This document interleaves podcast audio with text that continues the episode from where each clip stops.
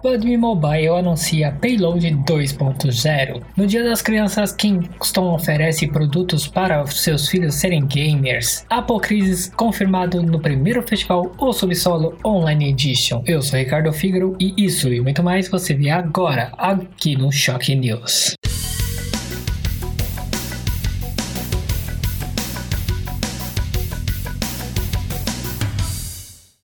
PUBG Mobile decidiu aumentar ainda mais a intensidade de suas partidas com a chegada do modo Payload 2.0, uma versão reformulada e já disponível do clássico no modo Payload. Esse modo original foi implantado temporariamente no ano passado, criando uma nova dinâmica de modos focada na utilização de armamento pesado. Em sua versão 2.0, o poder de fogo está ainda maior com novos veículos, armas, equipamentos e uma localização inédita. A atualização é gratuita e pode ser encontrada para Apple Store e Play Store.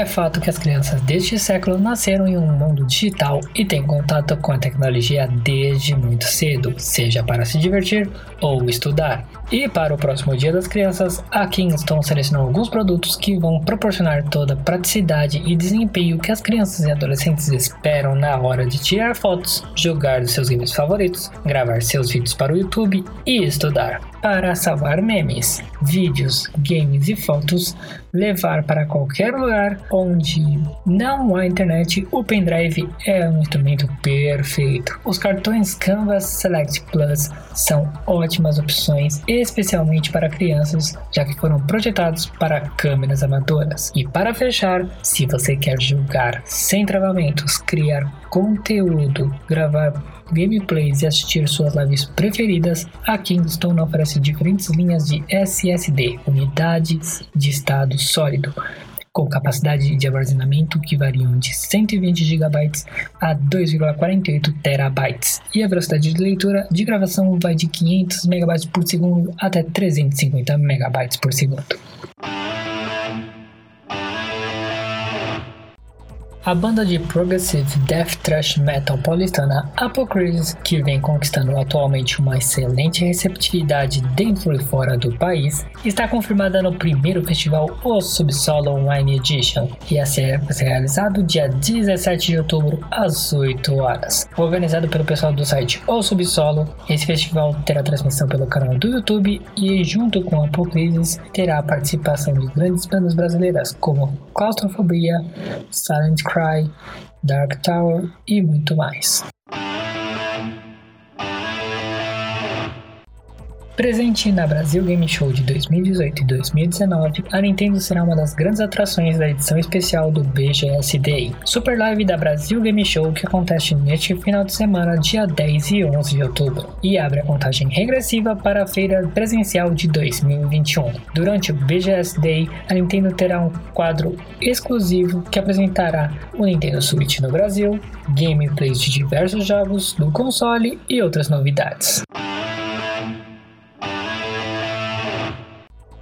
O Líria, banda de metal sinfônico do Rio, divulgou recentemente em seu canal no YouTube mais um vídeo da série Lockdown Season. A canção dessa vez é The Rain, disponível originalmente no álbum Immersion de 2018. De maneira simples e muita criatividade, o Líria já apresentou versões de álbuns gravadas à distância das músicas Jester, Fall the Music, Light in the Darkness e um tributo em homenagem ao Linkin Park com o matchup de Crawling Inambi. Enquanto o streaming de shows é feito pelo home studio do Liria, as Lockdown Season cada um está em sua própria casa ou estúdio e as performances são gravadas nos celulares dos integrantes. Sem previsão de acabar a série, contará com mais músicas de dois álbuns da banda, Cataris de 2014 e Immersion de 2018, além de algumas versões muito mantidas em segredo pelos integrantes.